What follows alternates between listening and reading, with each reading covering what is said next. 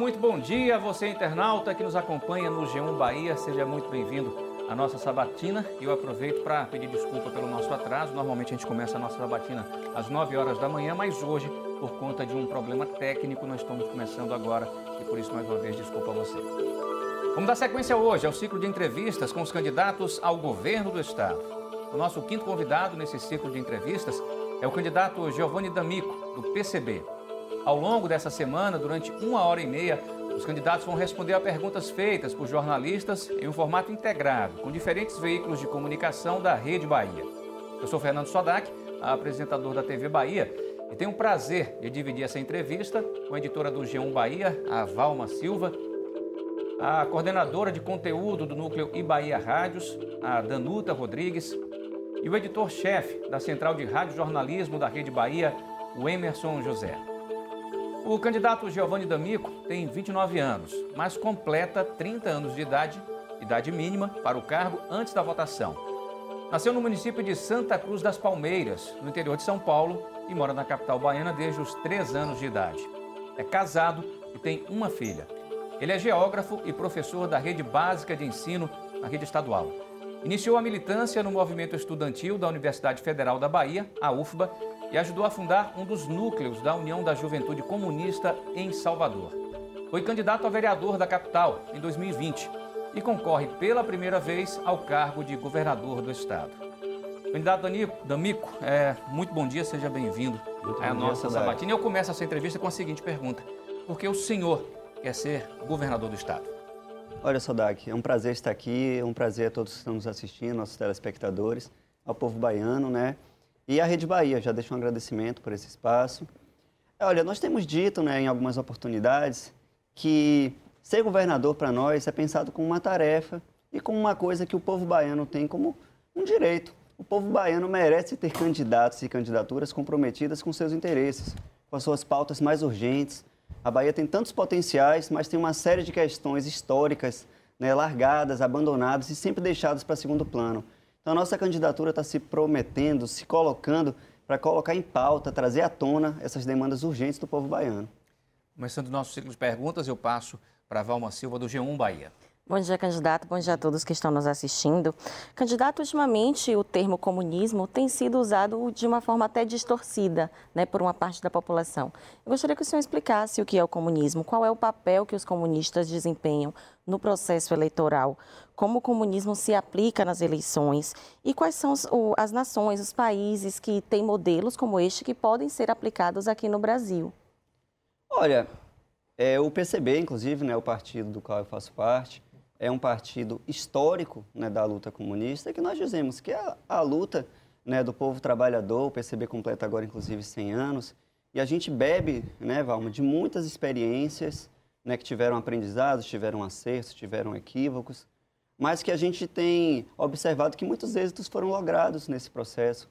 A gente vai ter, por exemplo, aqui na América Latina, né, Cuba, que apesar de ser uma ilha pequeníssima, né, ela conseguiu trazer uma série de possibilidades para a sua população, né, na questão do acesso à saúde universal, na questão, por exemplo, de hoje oferecer comida sem veneno, né, o país que mais avançou na difusão da agroecologia, que é uma pauta que nós temos trazido à tona. Então, a gente coloca o comunismo como uma possibilidade de olhar os problemas na sua origem. Né? Por mais que tenhamos sido, ao longo da história, né, muitas vezes atacados, a gente coloca, por exemplo, como se diz por aí, né, que os comunistas eles são contra as pessoas terem casa, mas na prática a gente está vendo hoje a grande maioria da nossa população não está tendo acesso à moradia, à moradia adequada. Né? Então a gente defende, por exemplo, que a casa ela seja um direito, ela seja um direito universal. Agora, o que para nós não pode ser, por exemplo, um direito, é uma pessoa, um grupo de pessoas ser dona de 500, 600, milhares de residências, né? enquanto segmentos expressivos da nossa população sequer têm acesso a um teto. Né? Então é por aí que a gente vem pensando, né? é olhar para a nossa história, olhando para as nossas grandes mazelas históricas e dizendo, a gente pode mudá-las, a gente tem condições, o Brasil é um país rico, a Bahia é um estado riquíssimo, mas a nossa riqueza ainda está concentrada nas mãos de poucas pessoas. Então é por aí que a gente tem pensado a questão, é por aí que a gente se coloca pensando sempre na transformação. Candidato, o senhor falou aí sobre a questão de Cuba, deu até o exemplo de Cuba, da saúde, que é universalizada, que é mundialmente conhecida como eficaz, também a educação. Mas Cuba também tem problemas muito sérios e que é administrado por um governo comunista. Como não repetir esse tipo de coisa que acontece em Cuba num governo comunista, por exemplo? É, assim, Cuba, toda experiência, na verdade, ela vai ter que lidar né, com, as, com as contradições daquela, daquela população. E Cuba, ela tem um histórico, né, já que a gente está nesse exemplo, onde foi um país extremamente sitiado né, por violência do exterior. Cuba está ao, ao, lado dos Estados Unidos e não atores tiveram que passar por um processo para expulsar uma violência né, que tornava aquele país praticamente um, um cartel né, a, a, céu aberto. Então, a sociedade cubana ela acabou tendo que lidar com uma militarização muito forte da vida cotidiana.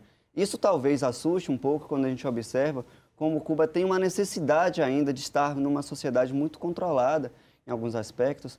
Mas, ao mesmo tempo, se a gente vai olhar para o parlamento cubano, ele é um parlamento extremamente representativo do ponto de vista da participação popular, da participação de mulheres, né, da participação da população negra.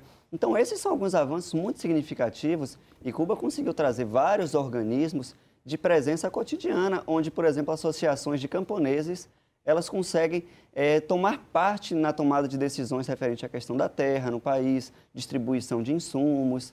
Então, a gente tem que olhar para o Brasil e pensar, nós temos também as nossas próprias dinâmicas, nossa própria questão. É por isso que eu digo, Saudade, que a gente tem elementos para aprender, a gente tem elementos para criticar. Agora, a gente vê, por exemplo, o desenvolvimento tecnológico que a China vem conseguindo lograr nos últimos anos, e tem a ver com essa presença de um partido comunista que coloca o centro da produção científica a favor da população chinesa, né, que hoje tem acesso, você vai olhar o sistema de transporte né, chinês, é fantástico. A população tem acesso ao território chinês, ela consegue se locomover. Então, esse é um desses êxitos, né, a questão do trabalho. Hoje, o trabalho na China, você vai ver uma taxa de emprego quase zerada, né, enquanto aqui na Bahia se tornou um estado recordista em desemprego. Então, a gente tem muito a aprender com certas experiências. Ô, candidato, é, bom dia, bem-vindo, bom dia a todos. O senhor falou agora de Cuba, o assunto foi abordado pelo, pelo SODAC, e, mas uma entrevista dessa em Cuba seria impossível. Né? Nós abrimos aqui a semana toda para candidatos de todos os partidos, com todas as suas ideias, todas as ideologias. Impossível, só acho que a população não merecia pelo menos isso, um pouco mais de democracia, um pouco mais de liberdade de imprensa, um pouco mais de, de, liber, de, de liberdade de expressão em Cuba, já que o senhor de, defendeu tanto aí o regime de Cuba? Bom, Emerson, assim, eu, eu, eu, penso que você traz uma questão fantástica, né? A questão da democracia e do acesso à democracia na mídia, por exemplo. Mas o próprio Brasil, ele acaba não sendo o nosso melhor exemplo, porque se a gente percebe é, como que é o acesso às nossas próprias eleições, né? Então nós temos partidos que são cerceados a ter o acesso ao fundo partidário, que é o caso do próprio PCB, que é o meu partido. Não temos acesso à propaganda eleitoral. Só que o sistema político de Cuba, ele é muito diferente do sistema político do Brasil. Né? Cuba tem um partido é, no governo que é um partido é, massivo. Né? E por ser um partido massivo, um partido muito grande, ele vai comportar diferentes segmentos da sociedade, que é um pouco o que acontece no caso da China. Apesar de que na China você até tem alguns outros países minoritários, ou alguns outros partidos minoritários. Mas o que acaba acontecendo é que naquele modelo é, de funcionamento da sociedade, segmentos muito diferentes da população, às vezes com, com posições até divergentes, elas vão trabalhar ali dentro né, para as suas diferentes propostas irem ganhando espaço. Então você vai ter, por exemplo, hoje é, em, em Cuba, de fato, alguns segmentos do jornalismo eles acabaram sendo proibidos no país porque foram situados como segmentos que operam interesses que estariam em contradição né, com os interesses da população cubana digamos assim, que estariam é, tentando trabalhar para que Cuba retrocedesse alguns dos avanços que eles conseguiram. Então, é uma situação de, de um tensionamento, e aí a gente tem sempre, no caso específico de Cuba, né, uma ingerência muito forte né, dos Estados Unidos. Toda manifestação que vai acontecer em Cuba, você tem muitos dólares sendo jogados naquele país. E aí você vai ter manifestações que são espécies de a, a, agitação promovida de fora. E aí fica difícil, inclusive, a gente daqui do Brasil, temos inclusive várias questões nossas aqui para lidar, é ter uma noção mais clara do que, que é uma manifestação legítima, do que, que é uma manifestação promovida do estrangeiro para criar certa instabilidade. Agora, o que eu acho que a gente tem que sempre pautar é, a, é uma democracia substantiva, é uma democracia que chame né, para uma participação no sentido amplo, uma, uma democracia que chame a nossa população para discutir.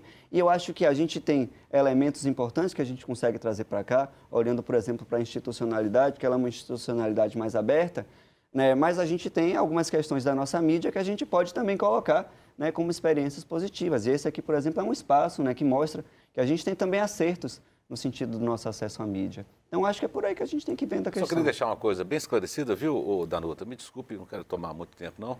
Até para a orientação de quem está assistindo a gente aqui no G1. O, o senhor conhece a China?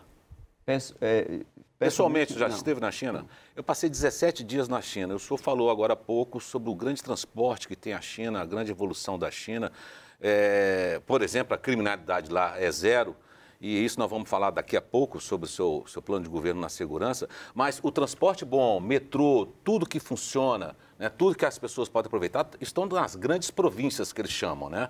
É, Xangai, Harbin, Beijing, é, foram cidades que eu conheci. Aí eu posso dizer, mas no interior da China, a coisa pega, o bicho pega, não é fácil, o chinês sofre e não é pouco. E tem também essa, essa nenhuma liberdade, não é pouca não, nenhuma liberdade de expressão, inclusive internet sempre censurada. Só para deixar bem claro aqui para o nosso telespectador, para quem está acompanhando a gente no G1, que a China, sim, as grandes cidades, elas são desenvolvidas, modernas, mas o interior da China Sem é muito ruim. Sem falar da concentração de renda na mão de poucos. Pouquíssimos, poucos chineses extremamente milionários, também por causa da produção, que a gente sabe que a China atende o mercado mundial em equipamentos, produtos e tudo isso. Danuta. É, candidato, como fazer com que as pessoas acreditem e confiem que esse é um plano é, de governo aplicável, realizável, né? por oh, exemplo? Obrigado, Danuta. É a questão. E olha, a gente tem tido uma preocupação né, muito forte de que o nosso plano de governo, né, e a gente tem um, um, plano emergencial que a gente pretende, inclusive nos próximos dias, ir apresentando alguns pontos mais ainda, é, com mais ainda detalhamento né? Mas a gente entende que tudo que está sendo apresentado, ele vem muito embasado numa série de estudos. Né? Inclusive, meu, a minha própria dissertação de mestrado, ela foi sobre, sobre a experiência chinesa, né? a gente falou um pouquinho aqui sobre ela. É, quando a gente tem uma sociedade que tem um histórico colonial, como é o caso da nossa, como é o caso da própria China, a gente sempre vai ter que olhar para o nosso presente, mas tendo em vista que a gente tem uma série de questões que do nosso passado que ainda estão presentes. Né? Então, a gente tem uma série de atrasos que a gente vai precisar resolver no nosso presente na urgência. E o nosso programa, ao se propor a olhar para a origem, para a raiz dos nossos problemas e mexer e fazer alguns ajustes estruturais, ela vai estar se, se pautando precisamente nisso. Então, quando a gente vai pautar né, um programa de pleno emprego para a Bahia, a gente está tendo em mente como hoje o Estado baiano tem subutilizado a sua capacidade de investimento na geração de emprego. É, a gente trouxe muito à tona a questão das cooperativas, Hoje a gente não tem integrado na Bahia a pesquisa nas universidades estaduais com a produção no nosso estado. Então, se a gente tem um estado que consegue coordenar a política, a pesquisa, associando isso com o potencial produtivo que a gente tem no interior, a gente tem muitos pontos a serem destravados. Hoje a Bahia está exportando soja para o exterior e a Bahia sequer cobra ICMS dessa exportação de soja. Então, grande parte desses dividendos que poderiam estar sendo utilizados para retroalimentar a economia baiana, inclusive para que a gente tivesse pesquisa especializada para que esse produto não saísse daqui em natura, mas que ele fosse beneficiado no nosso estado. É a gente pensar, por exemplo, a potencialidade do cacau na região sul da Bahia e a UESC tem desenvolvido muita pesquisa com o cacau mas a gente não tem um sistema integrado de produção. A Bahia poderia estar produzindo cacau, poderia estar utilizando a semente do cacau para produzir cosméticos, para produzir produtos farmacêuticos. Então, se a gente consegue coordenar isso, a gente tem um efeito em cascata, um efeito ampliado, onde a geração de emprego, ela eleva a renda da população baiana, essa população baiana com uma renda renovada consegue consumir mais, isso dinamiza o estado da Bahia como um todo. Então, todos esses projetos, eles são bastante factíveis, olhando essa ótica integrada, pensando o trabalho como um direito, e assim, Danuta, que a gente consegue realmente ir aplicando um programa que é possível, mas que ele só é possível fazendo ajustes estruturais no nosso Estado. É, candidato, o senhor tocou num ponto importante. Claro que a gente pode ir voltar em determinados assuntos durante a nossa entrevista, a questão do emprego. Durante as suas entrevistas, eu costumo dizer que uma das possibilidades do seu governo é diminuir a jornada de trabalho dos funcionários, dos empregados. Como dizer isso, por exemplo, para o microempreendedor? A gente sabe muito bem que o setor do microempresário, das, das pequenas indústrias, é, são, são os setores que mais empregam no Brasil, é, ao contrário das grandes indústrias. Mas como explicar para essas pessoas que já trabalham com a corda no pescoço, que já têm um orçamento, que já diminui a sua margem de lucro ao mínimo possível para manter o emprego dessas pessoas, como explicar e principalmente para não repassar para o consumidor final esse custo que vai aumentar para o empregador? Então, Sodak, essa, é uma pergunta muito feliz. A gente, inclusive, tem algumas experiências que a gente vem observando. Se a gente pega ali na Escandinávia, vários países vêm trabalhando nessa perspectiva de redução da jornada de trabalho.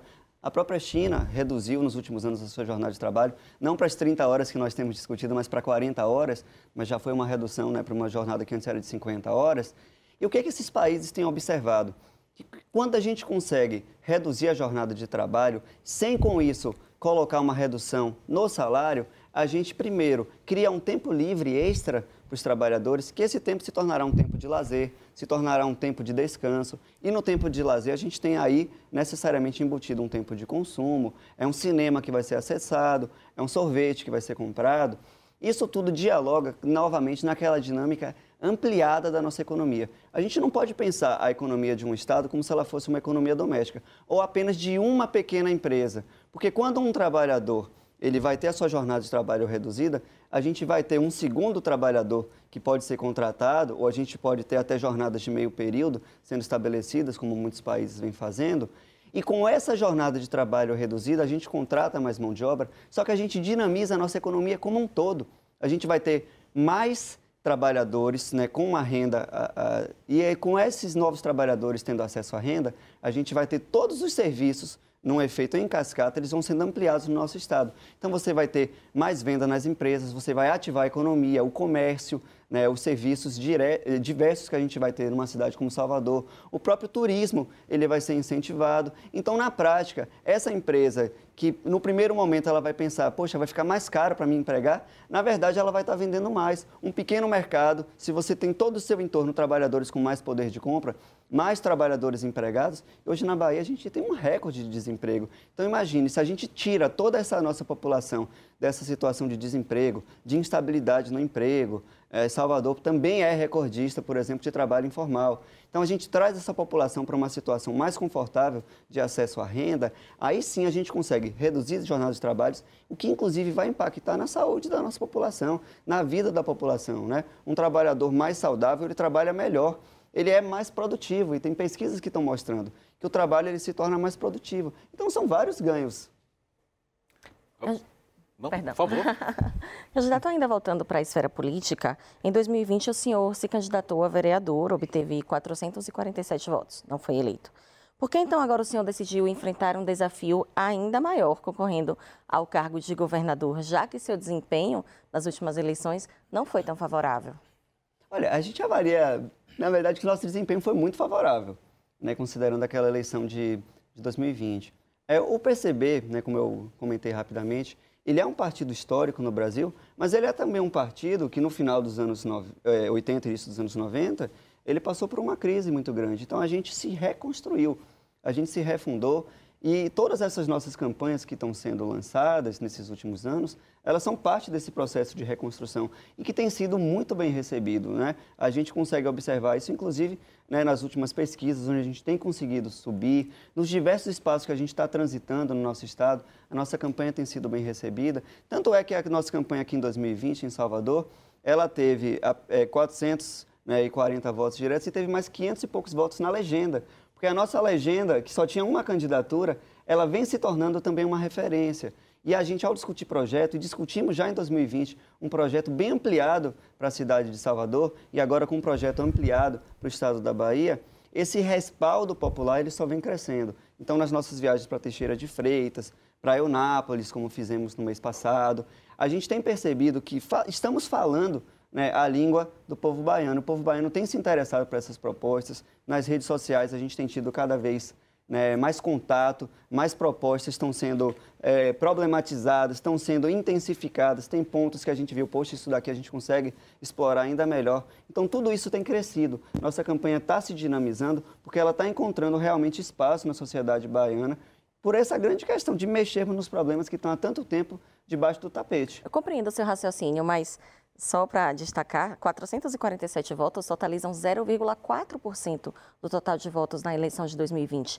0,4. Ainda assim, o senhor considera que foi um resultado positivo? Só, só, só complementando, 0,04%. 0,04, perdão. De votos é. na eleição. Não, eu insisto. Pra, para nós foi um resultado bastante positivo, porque vejam, se a gente tem 400 pessoas que tiveram né, uma convicção naquele projeto, a gente tem muita certeza de que os votos que foram dados na nossa campanha foram votos de convicção, foram votos que a gente teve diálogo cotidiano, foram votos de pessoas que tiveram acesso ao nosso projeto e a gente entende que uma vez que esses projetos eles passam a ser difundidos e eles estão no cotidiano da nossa população, a nossa sociedade está ganhando como um todo. Então, se a gente vai ter 1%, 2% ou 3% no final da nossa votação, ou um número ainda maior, porque a gente tem observado que a nossa campanha tem crescido, é, esse resultado ele já está sendo um, uma grande vitória no sentido de que a gente está fazendo avançar uma conscientização para a população baiana, né, uma abertura para discutir a fundo educação, para discutir a fundo saúde, sem olhar o nosso horizonte imediato como a única possibilidade. Então, assim, a gente tem uma convicção de que está sendo uma vitória. Candidato, o senhor falou de, de, de, diálogo com a população. O diálogo com a Assembleia Legislativa é totalmente diferente desse diálogo. O senhor é candidato ao governo do Estado. Caso o senhor chegue ao governo do Estado, o seu partido não tem nenhum representante na Assembleia. São 63 deputados estaduais.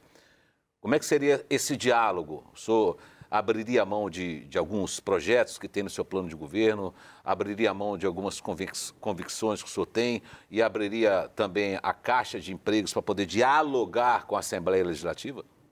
Bom, Emerson, é, a gente vem pensando o seguinte: o nosso primeiro compromisso é com a população baiana, que é quem é, vai estar dando o seu voto de confiança, né, que é um voto político, é de vontade política naquele projeto que a gente está discutindo conjuntamente.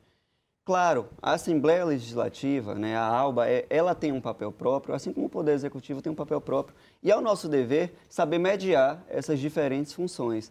Hoje a gente acabou criando no Brasil, na verdade é uma coisa um pouco mais antiga, né, de uma certa estrutura de troca né, de favores, ou às vezes até uma espécie de chantagem que um poder vai tentar operar perante o outro. A gente entende que essa é uma estrutura que ela é muito problemática, a gente não tem nenhum interesse né, de continuar mantendo. Inclusive, do ponto de vista do serviço público, né, a nossa intenção é de que a maioria dos cargos públicos eles sejam ocupados a partir de concurso, né, de profissionais de carreira, porque esses profissionais de carreira eles têm uma capacidade, inclusive, de criticar qualquer problema que seja observado lá dentro, né, evitando com isso que a gente incha, né, a, encha a nossa máquina é, do serviço público apenas de cargos de indicação, porque o cargo de indicação ele acaba tendo um grande problema. Ele, ele assume uma vinculação personalista que a gente entende que precisa ser rompida. E no final das contas, o nosso plano de governo, o seu compromisso fundamental é com a população baiana. Claro que a gente, a partir de um diálogo com o Congresso, a gente acredita que vai ter, inclusive, uma possibilidade de convencimento, de apresentar projetos, de apresentar resultados. E a população baiana tem que ser chamada também a opinar. Né? A gente entende que temos espaços de poder que precisam ser mais dinamizados na Bahia. Se a gente vai discutir, por exemplo, a questão da água no sertão do nosso estado, a gente precisa chamar os comitês de bacias hidrográficas não apenas a discutir, mas também a tomar decisão junto com a gente. Se a gente vai discutir a questão da terra, a gente precisa chamar a população camponesa a discutir a tomada de decisão. Então, a própria Assembleia Legislativa, junto com o Poder Executivo, elas precisam ser agentes de promoção dessa democracia que consiga dialogar com esse cotidiano. E se a população estiver nos apontando Olha, a melhor direção que a gente tem a seguir na questão do emprego é pensar o pleno emprego, é pensar um Estado que promova indústrias, é pensar um Estado que promova cooperativas, que dê acesso à técnica. Esse é o caminho que a gente vai adotar. A gente vai chamar a população para dialogar e a Assembleia Legislativa certamente vai ter sensibilidade né, para conseguir entender esse clamor popular né, e cooperar. É por aí que a gente está pensando. Candidato, o senhor defende no seu plano de governo a desmilitarização, o fim da polícia militar e o fim da guerra às drogas, como os primeiros passos para reverter o atual estado né, da, da, segurança na Bahia. Inclusive até desmantelar a PM, né, um, um trecho que você que o senhor usa no, no seu plano de governo. Como combater a criminalidade no estado? Bom, a gente tem utilizado é, essa noção né, de desmantelamento da polícia militar porque a gente parte da seguinte premissa, e essa é uma premissa fruto de muito estudo, né? inclusive o João Coimbra, que está junto comigo nessa construção da chapa de governadores para a Bahia, é, é, um estudioso, né? ele é advogado criminalista e é um estudioso dessa questão no nosso Estado. Eu tive uma experiência pessoal como professor dentro né, de, é, do sistema prisional, dei aula por, três, por quatro anos para menores infratores. Então, a gente tem uma experiência tanto do estudo quanto uma experiência da prática que vai nos mostrar que hoje atual, a atual situação das coisas na Bahia é uma situação onde a insegurança é que tem sido a regra. Né? A gente não consegue falar hoje de uma política de segurança pública no nosso Estado, porque o próprio Estado vem sendo um agente de tensionamento da vida cotidiana. As periferias estão hoje numa situação de de, de, tal alarmismo que a própria presença do Estado ali acaba sendo uma, uma, uma presença estranha. Né? Porque qual é a presença do Estado que tem chegado hoje numa periferia de Salvador? Principalmente a polícia. E quando a polícia adentra nas periferias, a gente tem visto que cotidianamente são, são mortes de jovens negros, né, são mortes de pessoas que sequer tinham qualquer relação com a criminalidade e mesmo pessoas que têm uma relação com a criminalidade tem se tornado uma prática né, assassinatos extrajudiciais. Então, a gente não tem previsto na Constituição brasileira que nenhuma pessoa possa ser assassinada extrajudicialmente. Então, nosso, nossa perspectiva é de ver o seguinte: por que esse problema tem crescido tanto? Por que, que as instituições que hoje estão instituídas, que deveriam estar operando uma política de segurança, elas estão na prática promovendo uma política de insegurança? E aí a gente vem colocando, para conseguirmos resolver a questão né, da segurança pública no nosso Estado, a gente precisa primeiro destensionar essa relação do Estado para com as comunidades. Né? E destensionar essa relação significa o quê? Significa que o papel do Estado deve ser um papel protetivo. Ele deve ser um papel de que consiga olhar para os problemas na sua origem e aí a gente vai pautar a investigação né, como a principal frente que o Estado vai ter que operar. Mas junto a isso, a gente precisa evitar que os nossos jovens continuem adentrando na criminalidade. Né? Se a gente não consegue fazer com que os jovens tenham acesso a lazer, estudo, saúde, moradia, a um trabalho digno, esses jovens vão continuar olhando para o crime e toda vez que a gente fala, por exemplo, de empreendedorismo, e a gente tem visto muito esse debate, o jovem vai achar que a melhor forma de empreender é entrar no mundo do crime. Então a gente não tem como deixar que a única opção de vida para os jovens baianos seja a entrada no crime e achar que a nossa situação vai se resolver. A gente precisa olhar, por exemplo, de onde que as facções estão tirando o seu poder. E as facções hoje elas estão tirando o poder da armamentação, mas elas tiram o poder desse capital humano, que são jovens que continuam entrando nas fileiras né, do crime organizado. E é também da ausência de direitos que hoje vem sendo também uma regra. Se o Estado é omisso ao promover os direitos, por exemplo, para a população carcerária, as facções é que têm oferecido acesso a um advogado, que têm oferecido proteção para as famílias, que têm oferecido até mesmo bolsas né, para que as famílias daqueles presidiários possam sobreviver, porque muitas vezes têm filhos, têm crianças pequenas, têm, têm pais idosos. Então, o Estado tem que tomar para si as suas responsabilidades de garantir, por exemplo, né, que a população carcerária tenha acesso a um, a um, julgamento. A gente tem na Bahia mais da metade da população carcerária sequer teve acesso a um julgamento. Então, se o Estado é omisso nas suas próprias funções, o crime tem tomado cada vez mais espaço. E aí, uma última questão, né, que eu acho que a gente vai precisar enfrentar esse debate: a Bahia não pode fazer sozinha, mas a Bahia pode ser um vetor né, de colocar esse debate, é a questão da guerra às drogas. A política que hoje coloca como regra né, que as drogas são o nosso grande problema, ela só tem gerado também mais insegurança. Vejam, é sabido que né, a produção de cocaína, a produção de qualquer droga, a produção de armas, ela não se dá dentro de uma comunidade. Agora, da mesma forma né, que não é dentro de um supermercado que os produtos brotam do chão. Mas a gente só tem olhado para as comunidades como o ponto de tensão. A gente não olha para a origem desses problemas, de onde que vêm as drogas, de onde que vêm os armamentos. E a questão é também pensar por que, que as drogas, que são o principal vetor de recursos para o crime organizado, a gente não coloca em pauta uma política de descriminalização das drogas, onde o próprio Estado assuma para si a responsabilidade de pensar como uma questão de saúde pública e ele próprio ser o agente de produção, de distribuição, regulando e trazendo recursos para o SUS. E aí a gente começa, primeiro, a tirar o recurso do crime e a fazer o Estado ser o agente de proteção. Assim a gente começa a falar de política de segurança pública. Mas caso o senhor seja eleito, quais políticas serão criadas no âmbito da segurança pública, por exemplo? Olha, a gente tem feito um projeto, algum, algumas dessas sessões já foram apresentadas, né, mas a gente tem um projeto bastante, eu diria, bastante significativo né, na área da segurança pública. Então, a gente vai ter, por exemplo, em perspectiva, é, que o atual aparelho da polícia ele vai precisar passar por uma espécie de, de reforma de desmilitarização. Quando a gente fala de desmantelar essa instituição, a gente não está falando que o governador vai baixar um carimbo e vai dizer não existe mais a PM. A gente está falando que as nossas instituições, da forma que elas hoje estão colocadas, elas não servem para uma política de segurança pública. Então a gente vai fazer com que a militarização, essa sim seja inviabilizada. E aí, se essa instituição ela vai se extinguir por completo vai dar espaço, vai dar lugar a uma outra, ou se a gente vai ter um processo contínuo de mudanças, é uma coisa que a gente só vai ver na prática. Mas o que é dever do Estado é assumir para si a responsabilidade de fazer, por exemplo, com que o uso de armas de alta letalidade seja uma coisa que seja cortada da polícia. Então, a gente vai transformar, né, já partindo desse paradigma da proteção, a gente vai transformar o acesso de armamentos pesados a uma coisa extremamente restrita, que vai precisar passar por relatórios. Nós queremos criar uma comissão que vai ter presença da população da sociedade civil, mas também da universidade, dos observatórios internacionais de violência, que eles vão regulamentar a atividade policial, apontando quais que são as operações que devem ser colocadas, qual é o tipo de armamento que está autorizado a ser utilizado. E a gente vai promover, por exemplo, que para cada disparo né, que seja efetuado pela PM, isso está inclusive no nosso projeto de governo, para cada disparo efetuado pela PM, isso vai ser considerado como uma falta.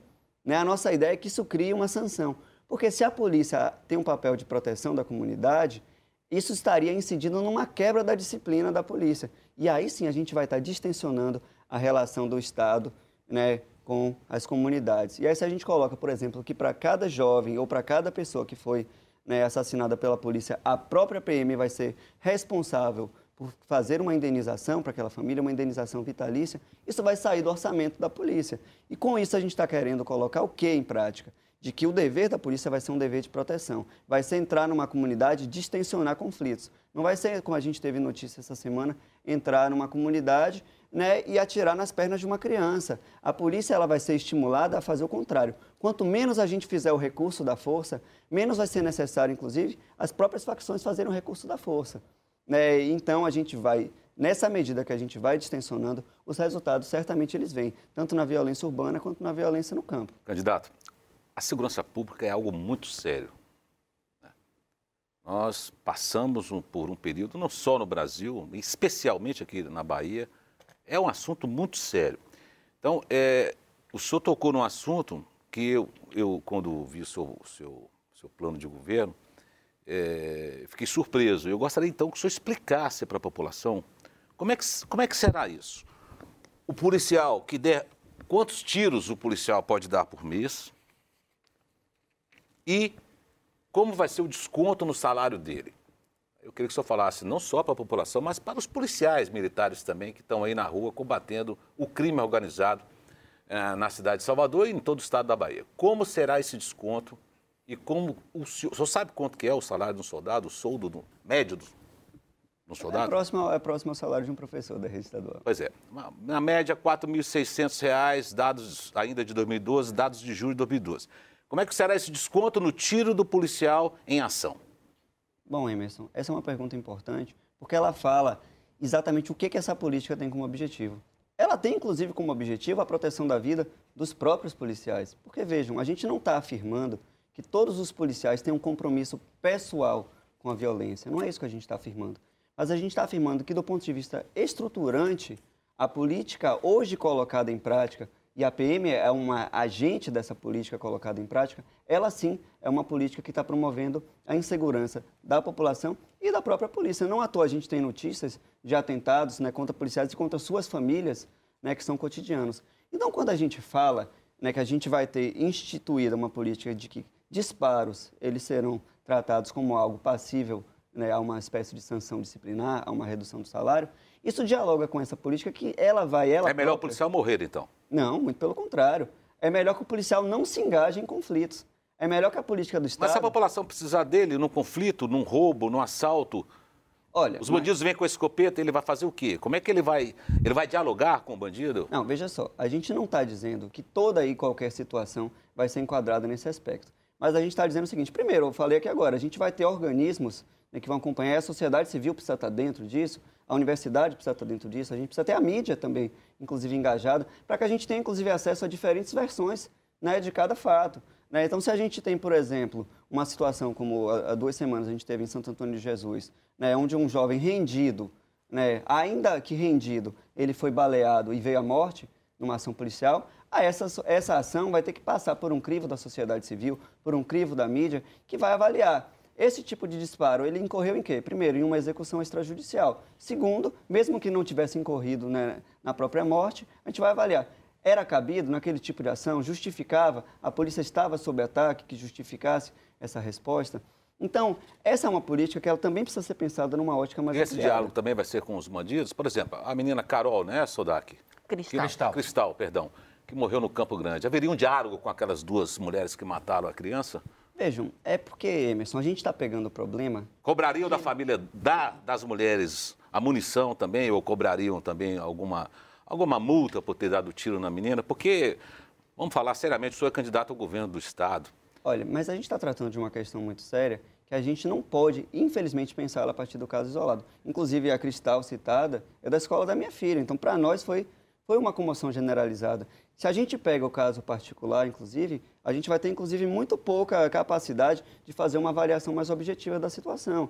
Agora, claro, a gente não tem como, num momento do ato de um conflito, dizer ali é, isso aqui não deve ser feito, isso não pode ser feito naquele exato momento. Agora, se a gente tem organismos que, primeiro, planejem as ações já numa ótica de prevenção, a polícia já não vai estar entrando em qualquer espaço como ela tem entrado hoje né, que muitas vezes é o famoso atira primeiro, pergunta depois. Essa não pode ser uma regra. A nossa regra tem que ser que a relação do Estado para com a, a população seja uma relação de proteção. E se a gente tiver organismos e a gente pretende que eles sejam instituídos e que a própria mídia esteja presente nessa avaliação, aí sim a gente vai conseguir dizer quais foram as ações policiais que estiveram e utilizaram a força na sua devida medida, né, no uso legítimo, e onde que a gente está tendo uma série de excessos. A gente não pode é, perder de vista que a gente tem tido esses excessos e eles estão se configurando como uma regra. E ela é uma regra que tem uma responsabilidade do poder público, porque a gente não conseguiu mexer num ajuste estrutural. Qual é o papel da polícia na sociedade? Hoje, para um próprio PM sair de casa, não tenha dúvida, é uma situação de insegurança. Ele não sabe se ele vai retornar para casa naquele dia, na mesma medida em que um jovem não sabe se ele vai retornar para casa aquele dia, em especial se ele for um jovem negro da periferia soteropolitana, ou, ou do interior do Estado. Então, é nesse ajuste estrutural que a gente está querendo pautar. A gente tendo organismos que planejem uma política coordenada de desmilitarização da vida cotidiana, porque essa violência tem assumido esferas até mesmo da vida pessoal. Né? A, a gente tem tido notícias né, de, de, brigas entre amigos que terminam em trocas de tiros, né, de brigas de bares, de brigas de torcidas. Essa militarização da vida no cotidiano da nossa sociedade, ela está se tornando um problema endêmico. Né? Então, é por isso que a nossa ótica vem sendo falar de vida, é falar de uma política de proteção, é falar de uma política que consiga pensar por que, que o jovem está entrando no crime. Eu tenho que lidar com um jovem que já está dentro do crime? Tenho.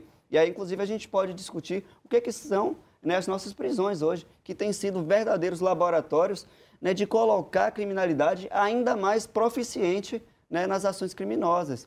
Eu tive alunos, né, por quatro anos, que a, a, uma semana depois que os nossos alunos saíram, a gente tinha notícia que esses meninos tinham sido assassinados. Né? Essa vem sendo uma realidade e o Estado não consegue fazer um papel de acompanhamento de um jovem que passa quatro anos preso né, no sistema de ressocialização e ele sai e três, quatro dias depois né, a gente recebe a notícia de que aquele jovem já não está mais aqui. Inclusive o Estado, não apenas a gente tem uma perda de uma vida, como a gente tem uma perda do investimento público que hoje ele está sendo colocado de um jeito que esse jovem não está encontrando novas possibilidades de se reinserir na sociedade. É por isso, Emerson, que esse ajuste estrutural, ele sim vai fazer nos falar de vida, porque toda a população está hoje numa situação de segurança. A própria PM está numa situação de segurança porque ela também tem sido um agente de tensionamento. É por aí que a gente está querendo mexer a questão. Obrigado, candidato. É, candidato, ainda falando sobre a questão de segurança, no seu plano de segurança tem dois itens que me chamaram a atenção que eu gostaria que o senhor explicasse, principalmente para o seu eleitor, como é que vai funcionar efetivamente a participação e a fiscalização do governo nesses dois pontos. Um, quando o senhor diz que a questão da punição, ou seja, das ações erradas e equivocadas da polícia, não vai ficar limitada apenas a quem está lá na, no chão, o soldado, o tenente, a, também as altas patentes. E outro um eixo falando sobre a questão da contratação, que precisa ser repensada e imediatamente refeita a metodologia de seleção, está escrito assim, de novos policiais civis e militares, negando a presença de pessoas propensas à violência, ao racismo e à negação da força política da classe trabalhadora. Como garantir que na seleção esses itens sejam identificados para negar a presença dessa pessoa e como controlar e fiscalizar isso depois que a pessoa já tiver sido efetivada. Pois é, Sodak, isso dialoga exatamente com o que a gente vinha falando aqui antes, Emerson. Dialoga com esse ajuste estrutural. Se a gente mexe na própria forma como o policial é selecionado, já no ato de sua entrada, a gente vai ter equipes multidisciplinares, com psicólogos, a gente vai ter equipe com sociólogos, antropólogos, a gente chama a Universidade Federal da Bahia, a gente chama a UNEB, a gente chama a sociedade civil organizada para pensar qual é o projeto de segurança pública que queremos. A gente está sendo propositivo e temos que ser, mas a gente entende que esse projeto ainda vai precisar ser ampliado em vários aspectos. Mas a seleção no concurso público, assim como para entrar numa universidade, a gente vai passar por uma banca examinadora, a gente vai apresentar, por exemplo, o que, que a gente tem de bagagem para avaliar o histórico colonial do Brasil e como que a subjetividade da nossa juventude já coloca numa situação que, de ponto de partida, ela já está numa vulnerabilidade maior. É óbvio que as nossas forças protetivas do Estado, elas precisam ter isso muito claro, porque a abordagem que a gente vai ter com um jovem na periferia, ela tem que ser uma abordagem diferenciada. E ela tem que ser uma abordagem diferenciada que consiga ser uma abordagem ainda mais humanizada. Porque a gente está falando de uma população que cotidianamente passa por, vi por violências que a desumanizam. É a falta de acesso à água potável, é a falta de acesso a saneamento, falta de acesso a transporte, né? são moradias precárias. Então, essa desumanização cotidiana, o Estado vai precisar trabalhar para a sua reversão. E aí, se no concurso público a gente já seleciona um perfil onde se tenha uma sensibilidade com esse aspecto da nossa população, a gente vai ter um perfil engajado em dizer Cada jovem é uma vida fundamental para o estado da Bahia. Cada pessoa que está sendo alvejada numa troca de tiros é uma vida fundamental para a população baiana. E o próprio PM vai valorizar ainda mais a sua vida, a própria, a própria família vai valorizar mais a vida daquela pessoa, uma vez que ela esteja engajada numa perspectiva de humanização, numa perspectiva de que a vida é o nosso objetivo final. Então, a gente chama, a gente chama é, esse projeto como um projeto de uma comissão ampliada. Né? Ela não vai ser só restrita a direitos humanos, mas ela vai ser uma comissão ampliada que vai discutir segurança pública, ela vai ser uma comissão ampliada que vai discutir a questão das drogas na nossa sociedade. A gente tem o SUS, né, toda uma rede de proteção para discutir a questão das drogas. Como é, saúde pública. Isso tudo vai sendo operado né, por um corpo colegiado, por um corpo muito ampliado. Eu insisto, a própria mídia vai ter um papel fundamental nisso, porque a mídia consegue nos trazer um olhar ampliado de diversas partes do Estado, de diversas experiências. O estudo científico vai nos trazer um outro prisma necessário. Então, assim, só dá que a gente consegue não só botar em prática né, essa política de um novo padrão de recrutamento, como a gente já vem fazendo, por exemplo, para as universidades, eu acho que a gente tem muito a aprender com aquelas bancas, e assim a gente vai ter realmente um processo humanizante, onde a força do Estado ela seja uma força de proteção da população baiana. Candidato, o Soldaki mencionou, e eu vou insistir nesse assunto porque é bem curioso, digamos assim, diferente, né? O senhor propõe no seu plano de governo a responsabilização penal dos agentes de segurança, sobretudo os de alta patente. Para o senhor, os crimes contra a vida cometidos por policiais devem ir à júri popular, né? De que forma que o senhor pretende colocar isso em prática, qual é a contribuição dessa mudança para a melhoria da segurança pública aqui no nosso estado? Eu gostaria de saber também se a penalidade, a pena aplicada a esses policiais vai ser cumprida também em presídios comuns ou se eles vão continuar presos nas, nos locais voltados né, para as prisões de policiais. Cada corporação tem o seu, por exemplo. É, a gente precisa ter um debate, inclusive, sobre presídios, especificamente sobre presídios, porque hoje os presídios não têm sido um espaço de ressocialização.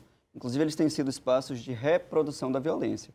É, falar hoje né, de presídio, a gente não consegue ver, e isso está no imaginário da população, a gente não consegue vislumbrar aquele como um espaço onde a pessoa que entrou vai sair melhor, vai sair mais pronta para estar de volta na sociedade, vai sair mais pronta para trabalhar, vai sair mais pronta é, para o diálogo, vai sair mais pronta para não cometer um novo delito. Então, é, um, esse é um ajuste estrutural que a gente vai precisar pensar também.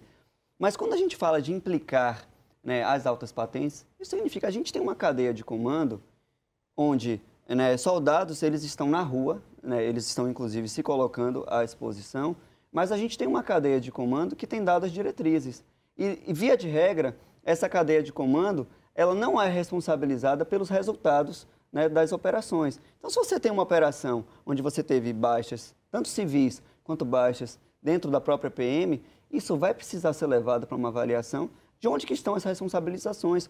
Por que, que aquela guarnição né, foi exposta a uma situação de perigo ou por que, que ela própria gerou uma situação de perigo desnecessária, digamos assim. E hoje a gente vem observando, e tem muitos estudos que apontam, que existe, existem processos que não são levados adiante. A gente tem denúncias que são engavetadas, a gente tem policiais que cometem determinadas violências que às vezes são à luz do dia, que a própria mídia consegue noticiar, mas que no dia seguinte retornam ao exercício da sua função ou são deslocados para uma função administrativa por algum período e a gente não tem qualquer avaliação né, mais a fundo da situação. E principalmente a gente não tem avaliado como que o centro de comando tem orquestrado as suas ações, por que, que a polícia tem utilizado tanto combustível, por que, que a polícia tem tido tantos disparos, por que, que o Estado está investindo tanto em modernização das suas forças policiais, mas a gente não está avançando no sentido de localizar a origem dos nossos problemas. Então a gente precisa implicar também as altas patentes e aí, em especial, nas situações onde sejam localizadas uma responsabilização direta né, de um crime contra a vida, se a sociedade civil não consegue participar, a gente vai continuar assistindo novos episódios de violência que são blindados e que eles se reproduzem. Porque se eles são blindados, aí eles vão estar sendo legitimados. Né? Mas se a gente começa a chamar né, o poder público e a sociedade civil organizada para se implicar numa tomada de decisão e dizer um profissional com esse perfil não tem condições de continuar exercendo essa função e, portanto, deverá ser exonerado, deverá passar por um processo de ressocialização. E aí volta para a questão que a gente falava antes, porque não é esse modelo de penitenciário, de presídio que a gente tem para levar adiante. Porque esse modelo não ressocializa ninguém. Muito pelo contrário, ele adoece quem trabalha lá dentro porque normalmente quem trabalha lá dentro, via de regra, não está conseguindo continuar. Foi meu caso que pedi para sair, né, porque após quatro anos né, em situações onde você vê os seus alunos entrando de um jeito e saindo cada vez piores, não tem um profissional que consiga continuar nesse espaço e, pior, acreditar naquele espaço que sistematicamente vai é, podando as iniciativas que pretendem transformar ali num espaço mais humanizado. Então, se a gente dialoga nesses ajustes estruturais, a sociedade baiana vai conseguir ser um exemplo para o Brasil de falar de segurança pública com propriedade, de falar de segurança pública como um verdadeiro projeto, onde segurança não é apenas uma questão de armamento. Muito pelo contrário, segurança é uma questão de a gente precisar o mínimo possível do armamento. É aquela ideia né, de que a casa mais limpa é a que menos se suja. É por aí que a gente vai pensar a questão. Candidato, mudando um pouco de assunto, o senhor defende a retomada da CONDER e criação de novos instrumentos públicos voltados para moradia, requalificação e infraestrutura, como uma empresa baiana de construção civil e uma empresa baiana de moradia popular, ambas com gestão participativa pela população sob controle do Estado baiano. Como que o senhor pretende colocar em prática essa, essa ideia do seu plano de governo, caso o senhor seja eleito? Obrigado. É, Danuta, veja bem, a Conder, ela tinha um objetivo estratégico que, infelizmente, ele não conseguiu ser colocado em prática na sua plenitude. Né? A Condé vinha instituindo uma série de projetos de habitação, mas que, em geral, eles eram projetos efêmeros. Né? Você chamava, por exemplo, editais né, para arquitetos, para engenheiros, e esses editais não conseguiam ter um impacto continuado, porque frequentemente eles eram descontinuados. Né? Então, você fazia um projeto que durava dois anos, você fazia um projeto que durava três anos. Né? Os projetos de habitação popular na Bahia, eles têm essa grande marca, eles começam e eles são interrompidos. E a gente vai observando, mas por que, que os projetos começam e são interrompidos? É aí que a gente vem colocando. Se o Estado chama para si a responsabilidade na garantia, na oferta da moradia, na requalificação das moradias, a gente tem, né, se a gente olha para a cidade de Salvador, se a gente olha para a Feira de Santana, a gente tem diversos bairros onde as moradias são muito precárias. Né? Não faz nem um mês e meio que a gente teve acesso a um dado de que a Bahia é o terceiro estado né, com maior número de moradias precárias e é o quinto estado em déficit de habitação. E aí, como é que a gente resolve esse problema de déficit de habitação e de moradia precária? É o Estado chamando para si essa responsabilidade. O Estado. Foi o meu? O Estado consegue ser um agente. O microfone caiu, candidato, desculpa. o Estado consegue ser um agente dinamizador da nossa economia a partir do momento em que ele assume certas responsabilidades. E a construção civil, ela tem um potencial tanto do ponto de vista é, da nossa população, que vai passar a ter acesso a um direito fundamental, né, que é o direito à moradia, mas do ponto de vista de oferta de emprego, a construção civil ela, ela, é um grande agente dinamizador, porque ela movimenta de tudo. Ela movimenta até os serviços né, gerais, que você vai ter a finalização, você vai ter a pintura, você vai ter o eletricista, mas você vai dinamizar as fábricas no nosso estado. E a gente pode ter, inclusive, produções direcionadas, utilizando potenciais locais, inclusive produtos né, que aqui na Bahia a gente pode dialogar com uma perspectiva é, sustentável. A gente tem a região do Cisal, é, que tem potencialidade de produzir a partir de palha, né, alguns tecidos sintéticos que vão ser utilizados na construção civil. A gente tem, né, enfim, as tecnologias de produção de cimento de adobe, que já são exploradas na Bahia, mas que o Estado ainda não é um agente de promoção. E se a gente chama para si a responsabilidade de termos uma empresa baiana né, de habitação, essa empresa baiana vai ter um financiamento público, ela vai ter projetos, é, ela vai ter projetos continuados que a gente vai orientar para o primeiro mandato, para o primeiro ciclo. A gente tem um objetivo de reduzir né, a, a, a metade o nosso atual déficit habitacional. Esse vai ser um plano e meta que vai ter que ser implementado. A gente vai dialogar com a Assembleia Legislativa, a gente vai dialogar com o BNDES. Nós temos a ideia de criar um banco de financiamento, tanto para o desenvolvimento rural, mas também para o desenvolvimento da habitação. Porque, novamente, se a gente desenvolve a habitação na Bahia, a gente resolve dois problemas em um. A gente estimula a geração de emprego, a gente dinamiza a economia baiana, mas a gente garante um acesso a um direito fundamental que traz uma dignidade né, para a nossa população. Todo mundo sabe o que é ter uma casa própria, né, como é um verdadeiro sonho da população brasileira, um sonho histórico, e que se a Bahia assume para si essa responsabilidade, a gente vai estar fazendo uma marca que não tem como ser apagada da nossa história. Candidato, o senhor mencionou a revitalização da Conder. No seu plano de governo, o senhor também propõe uma reestruturação da EBDA, que é a Empresa Baiana de Desenvolvimento Agrário. Quais seriam outros órgãos estaduais que o senhor avalia que precisam de uma revitalização, de uma mudança. A Embasa, por exemplo, tem sido alvo de muitas críticas pela gestão do seu serviço e alguns políticos já falam em privatização desse órgão ou de adoção de uma parceria público-privada. De que modo que a Embasa, enquanto órgão estadual, pode ser revitalizada também em um possível governo seu, caso seja eleito? Bom, a gente começou é, a discutir a questão da EBDA no primeiro momento em que a gente teve notícia de que a EBDA estava né, passando por um processo de fechamento, né, que infelizmente foi concluído. Eu digo para vocês, inclusive era um sonho pessoal meu. Né, eu, além de ser professor de geografia, sou formado como geógrafo, né, e eu conheci ainda na graduação o trabalho da IBDA e tinha um sonho de realizar um trabalho dentro da IBDA. Mas ele não é apenas um sonho pessoal, foi por entender o papel social que uma empresa de desenvolvimento agrário cumpre para o nosso Estado.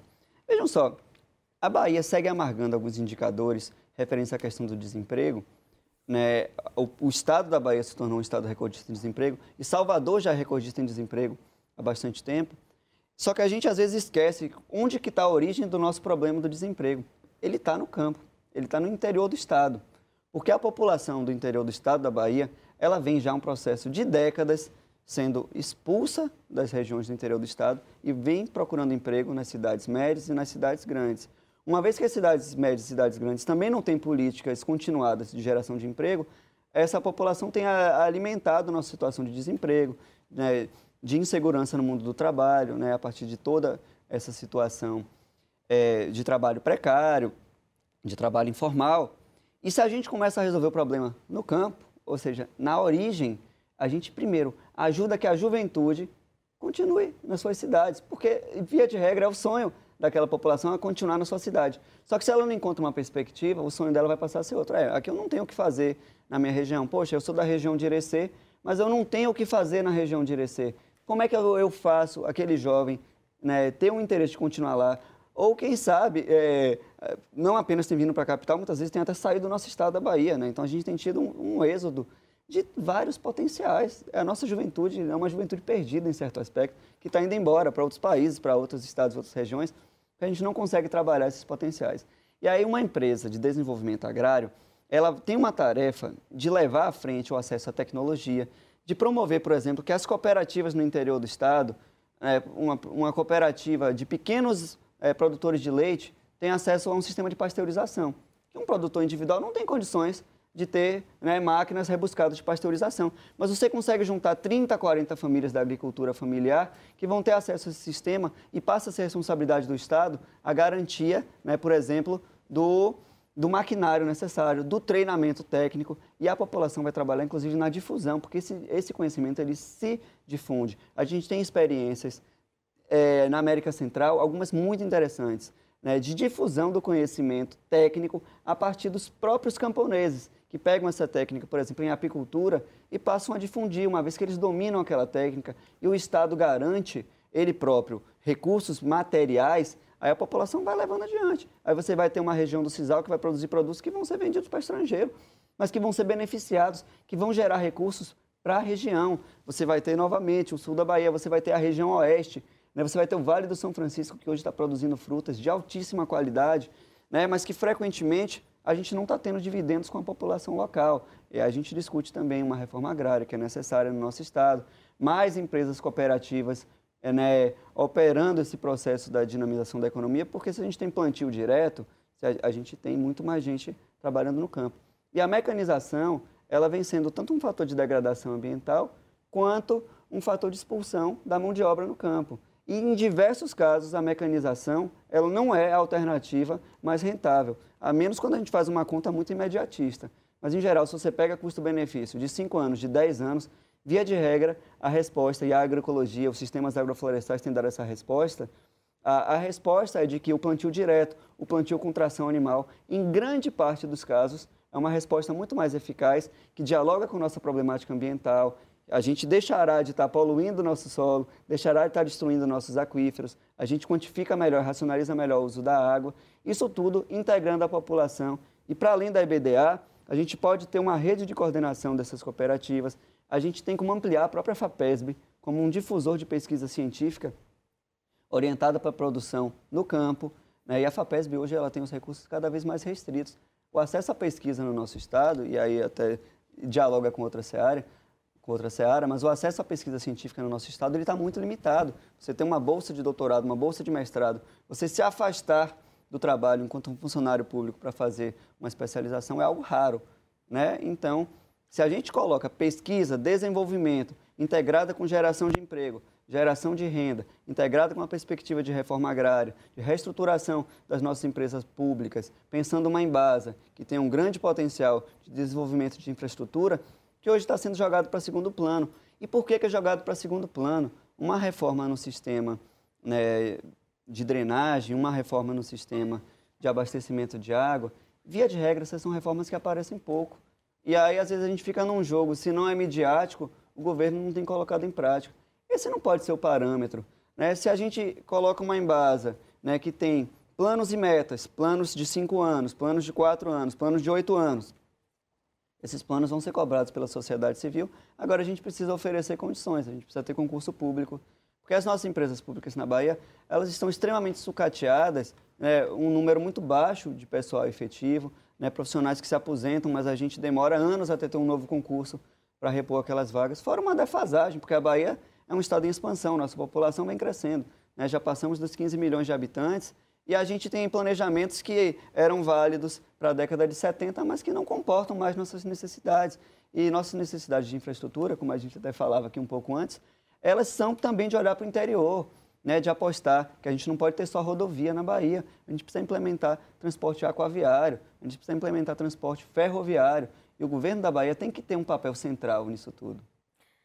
Candidato, é, falando um pouco de educação, é, o senhor assume um desafio com a revogação da reforma do ensino médio e da lei das escolas cívico-militares, além da criação de lei de responsabilidade social, com o objetivo de assegurar mais recursos para a educação. Como que o senhor pretende né, fazer isso caso seja eleito? Bom, é, é uma pergunta boa. A, a, a educação, ela precisa ir assumindo para nós, eu tenho dito, inclusive pela própria experiência docente, ela precisa assumir um papel central na dinâmica da sociedade baiana, que hoje não está não tá colocado. Porque vejam só, é, até pegando um pouco esse gancho do que eu falava antes, né, desculpe se fugir um pouquinho, mas a qualificação profissional, é, ela tem que ser uma bandeira necessária para que a Bahia consiga aproveitar todo o potencial que ela tem na expansão dos serviços hoje oferecidos.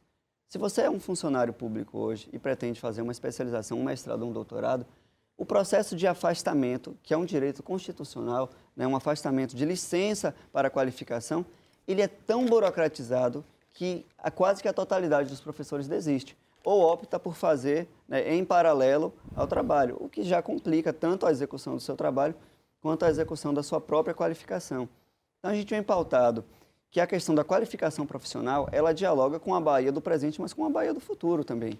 Né? Eu próprio fiz o meu mestrado, ele já está concluso há um ano e meio, mas ainda não consegui ter isso validado pela Secretaria de Educação. É, só que essa não é uma situação minha pessoal, essa é uma situação generalizada né, no nosso sistema é, do, do funcionalismo público no nosso Estado. Então a gente não tem uma perspectiva de que profissionais bem qualificados eles vão dialogar com uma educação do presente e uma educação do futuro, de que escolas com uma infraestrutura adequada vão dialogar com a educação do presente e com a educação do futuro. Professores que têm acesso né, a uma proteção psicológica, professores que têm acesso a uma infraestrutura adequada para descanso, alunos que têm acesso a transporte, que têm acesso a esporte, lazer e cultura no contraturno, que têm acesso a uma bolsa permanência para não precisarem trabalhar no contraturno, isso tudo vai dialogar com uma transformação sistêmica aqui.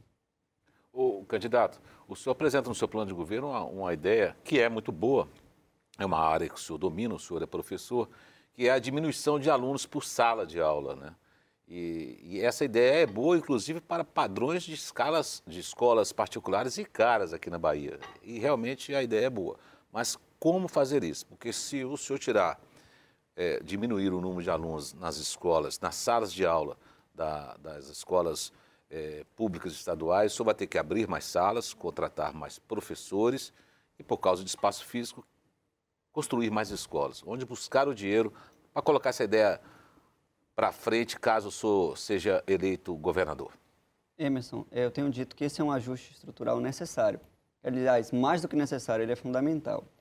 Né? Para a gente colocar a educação baiana como um ponto central do desenvolvimento dos nossos jovens, do desenvolvimento do nosso futuro, a gente precisa olhar por que, que hoje a Bahia ela está sempre no finalzinho né, dos todos os indicadores de qualidade da educação. Né? O, o, os últimos quatro anos, a Bahia tem estado na lanterna. Né? E a própria a, a avaliação no período da pandemia ainda nos colocou numa situação ainda pior. A gente chegou a zerar alguns desses indicadores. Mas não dá para dizer que essa é uma responsabilidade individual de professores. A gente tem hoje um sistema público de educação que, grosso modo, é um sistema público de educação falido. A gente vem fechando escolas sistematicamente. Salvador tem assistido uma série de escolas que vêm sendo fechadas. Não faz nem um mês a gente teve uma escola fechada em Pau da Lima. Né? A gente não consegue localizar as motivações dessas escolas continuarem sendo fechadas quando a nossa demanda por acesso à educação ela só aumenta. Então, um primeiro ponto para a gente botar em prática uma política de redução do número de alunos por sala é olhar nosso espaço ocioso. A gente tem muito espaço ocioso. A gente tem escolas com turnos ociosos, que tem aula pela manhã, mas não tem aula pela tarde. Agora, de que adianta eu ter aula pela manhã com 45, 47 alunos por turma? O professor dá uma aula de 45 minutos, emenda em outra, emenda em outra, emenda em outra, ele sai sem voz, ele sai completamente desgastado e às vezes você fica competindo com o ventilador quebrado da sala, que não funciona direito ou quando funciona faz mais barulho do que a voz do docente. Então, a gente tem um ajuste aí, até mesmo para o seu aluno te escutar. Se você tem um número menor de alunos na sala de aula, isso já muda. Um professor conhecer de maneira mais profunda né, a dinâmica de cada um de seus alunos, até mesmo o nome, né, é uma coisa tão básica. Se você tem 45 alunos numa turma, na seguinte mais 45, na seguinte mais 45, você tem 500 alunos né, para lidar, você sequer consegue conhecer, às vezes, o nome de seu alunado. E aí, quando a gente reduz o número de alunos por turma, é fantástica a melhoria. E a gente tem várias experiências internacionais que vão nos dizer. Eu, pessoalmente, tive a oportunidade de conhecer algumas escolas na Dinamarca, escolas na Alemanha. Via de regra, você vai ter 20 alunos na sala. E esses 20 alunos na sala têm uma atenção muito mais dedicada do professor, eles têm um entrosamento melhor entre si. Né? A gente tem turnos que podem ser ampliados, a gente tem o turno noturno praticamente fechado no estado da Bahia. A educação EJA, que é não apenas para jovens por algum motivo atrasaram seu, seu processo de, de aprendizado, mas também para adultos que por algum motivo tiveram que abandonar a educação. Essa retomada do EJA, ela vai nos possibilitar também dar vazão né, a, um, a um, digamos assim, um número de salas hiperlotadas. Agora, se a gente pensa a educação como um horizonte estratégico, a gente também vai precisar investir nessa educação. A gente vai precisar expandir a nossa rede estadual de ensino. No início do ano, a gente teve um problema diversos professores ficaram desalocados de sala de aula exatamente a partir desse processo de fechamento. Mas nenhuma escola estava discutindo você criar turmas menores. Só que as escolas, por conta própria, não têm essa autarquia. Agora o governo do estado tem. ele tem pleno direito e plena faculdade de discutir uma nova política estadual de educação, onde a nossa meta seja que as salas tenham de 20 a 25 alunos. Isso aí vai colocar um impacto significativo no processo de ensino e no processo de aprendizado. Dá para fazer? Dá. Agora a gente vai precisar, primeiro, gerenciar melhor nossos recursos e, segundo, investir, porque a educação, de, dos diversos atributos que nós temos para investir, é uma das nossas primazias. A gente sabe que os resultados eles vêm e eles vêm rápido, né, em vários aspectos. Tem países que, com cinco anos de investimentos bem alocados em educação, conseguiram ter indicadores expressivos. Candidato, no seu plano de governo, o senhor propõe a supressão do vestibular para acesso às universidades estaduais. Como se daria, então, esse acesso aos cursos? E aproveitando que a gente está falando de universidades, o senhor propõe também o aumento do número de vagas em cursos de graduação, pós-graduação, mas nós sabemos que as nossas universidades hoje enfrentam uma grave crise. Constantemente, funcionários e professores fazem protesto cobrando melhorias, aumento do investimento de recursos e até abordando a questão salarial, já que nos últimos anos ele só tem tido reajuste de acordo com a reposição da inflação. Então, como fazer para revitalizar as nossas universidades aplicando essas mudanças que o senhor prevê no seu plano de governo? Valma, até mesmo para você conseguir um ajuste semelhante à inflação tem sido uma grande dificuldade. Via de regra, os professores têm tido uma defasagem salarial. E não apenas os professores, mas diversos servidores têm tido é, reajustes abaixo da inflação. Né? 4% num ano que você tem 8% de inflação. Isso somado ao longo de uma década, né, se a gente pega as universidades estaduais da Bahia, né, é um cenário drástico. Os professores vêm denunciando um processo de achatamento né, do seu salário, a própria progressão de carreira é uma grande dificuldade né, o processo de progressão de carreira, que nas universidades federais é quase automático, hoje aqui nas universidades estaduais da Bahia, ele é tão burocratizado que os professores passam cinco anos aguardando né, para ter a sua nova titulação reconhecida. E qual é o estímulo que a gente dá para um professor mestre se tornar um professor doutor, se ele vai ficar cinco, seis anos né, para ser reconhecido?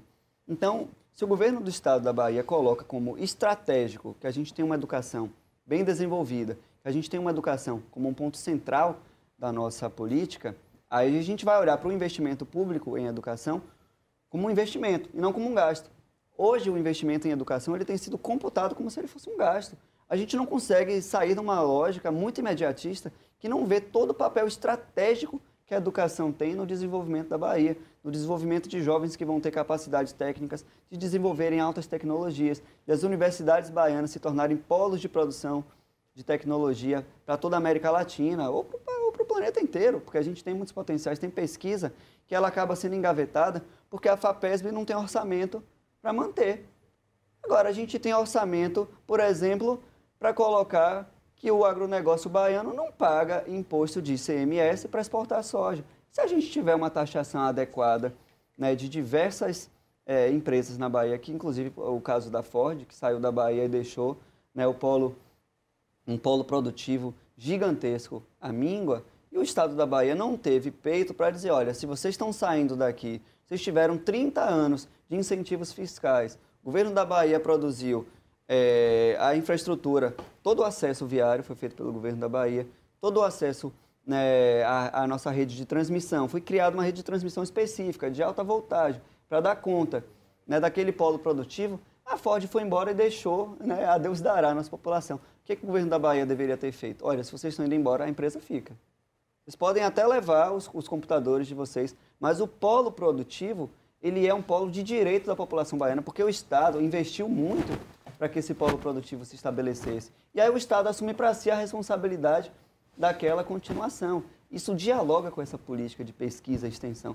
As, as, as, universidades baianas, elas têm vários centros de pesquisa que, se estiverem integrados com os nossos polos industriais, a gente vai criar realmente uma rede dinâmica. A Bahia pode virar tranquilamente né, um grande polo de difusão de tecnologia para todo o Nordeste, para todo o Norte do Brasil. E eu diria que muito mais do que isso, né, porque um estado de 15 milhões de habitantes, um estado que tem um potencial produtivo gigantesco, ele não pode continuar sendo né, rabeira, né, é, lanterninha dos nossos indicadores de pesquisa. Mas em relação à supressão dos vestibulares? A supressão dos vestibulares ela é uma bandeira histórica e que eu acho que a gente precisa voltar a trazê-la à tona. É, e não precisamos ir muito longe, não precisa nem na Noruega para dar exemplo, né, nem na China, nem em Cuba. A Argentina, nossa vizinha, tem há muitos anos né, um processo orientado né, pra, pelas é, pelas reformas é, de Córdoba, né, que elas indicavam que o acesso universalizado à universidade ele era um direito civil a ser conquistado. Né? Então, quando a Argentina começa a implementar uma universidade sem vestibular, aí no primeiro momento você pensa, mas como assim? A gente vai botar a população toda para entrar na universidade? A gente coloca a população para entrar na universidade, toda ela que tiver interesse de acessar a universidade, a partir de um sistema onde você não tem um vestibular, mas você tem nos primeiros anos uma espécie de período de triagem, onde as pessoas vão conhecendo, a partir de disciplinas gerais, disciplinas interdisciplinares, diversas áreas do conhecimento. Inclusive, com isso, a gente otimiza a utilização do recurso público, porque tem muito jovem que entra, faz seis meses no curso de letras, faz seis meses no curso de engenharia, faz mais cinco meses, às vezes abandona. É, ou abandona porque não teve condições materiais de continuar, ou porque não teve um espaço adequado. Sem falar em todos os jovens que têm um potencial desperdiçado, porque os vestibulares são um sistema de veto. A gente não precisa de uma universidade que tenha um sistema de veto. A gente precisa de uma universidade que tenha um sistema de inclusão, que ela traga os jovens, se você tem interesse de se tornar um profissional de saúde, a gente tem que dar substrato para ele se tornar o melhor profissional de saúde possível. A universidade não pode ser um espaço elitizado, um espaço de segregação com o seu entorno, um espaço de segregação de quem entra e de quem não entra. Por isso que a gente fala, universidade não é para ter catraca, universidade é para ser um espaço de muros livres, de intercâmbio com a população vizinha, com a população em geral. É um espaço de produção mais refinado do conhecimento que a gente tem. Então, se o governo da Bahia começa a olhar isso como um investimento, que cada jovem que adentra a universidade é um potencial novo que a Bahia está destravando, aí sim a gente vai realmente dizer, dá para acabar o vestibular e dá mesmo. Tem países que já fizeram e os resultados são muito bons. É, candidato, já passamos aí de uma hora e onze minutos de sabatina, a gente quer falar sobre saúde. Eu vou aproveitar um gancho que o senhor falou durante a questão da educação, que é a criação da lei de responsabilidade social. O que o senhor fala, inclusive, no seu plano de saúde, que em relação à saúde não vai ter mais a lei de responsabilidade fiscal, ou seja, vai se poder passar do teto para dar assistência a todas as pessoas. Mas a gente sabe que essa verba, saúde, educação, é uma verba que vem do governo federal. Como equacionar isso? Como a gente costuma dizer, como cobrir a cabeça sem descobrir os pés? onde é que você vai conseguir dinheiro para dar assistência a todas as outras áreas, já que você não vai respeitar, por exemplo, o teto em saúde e educação?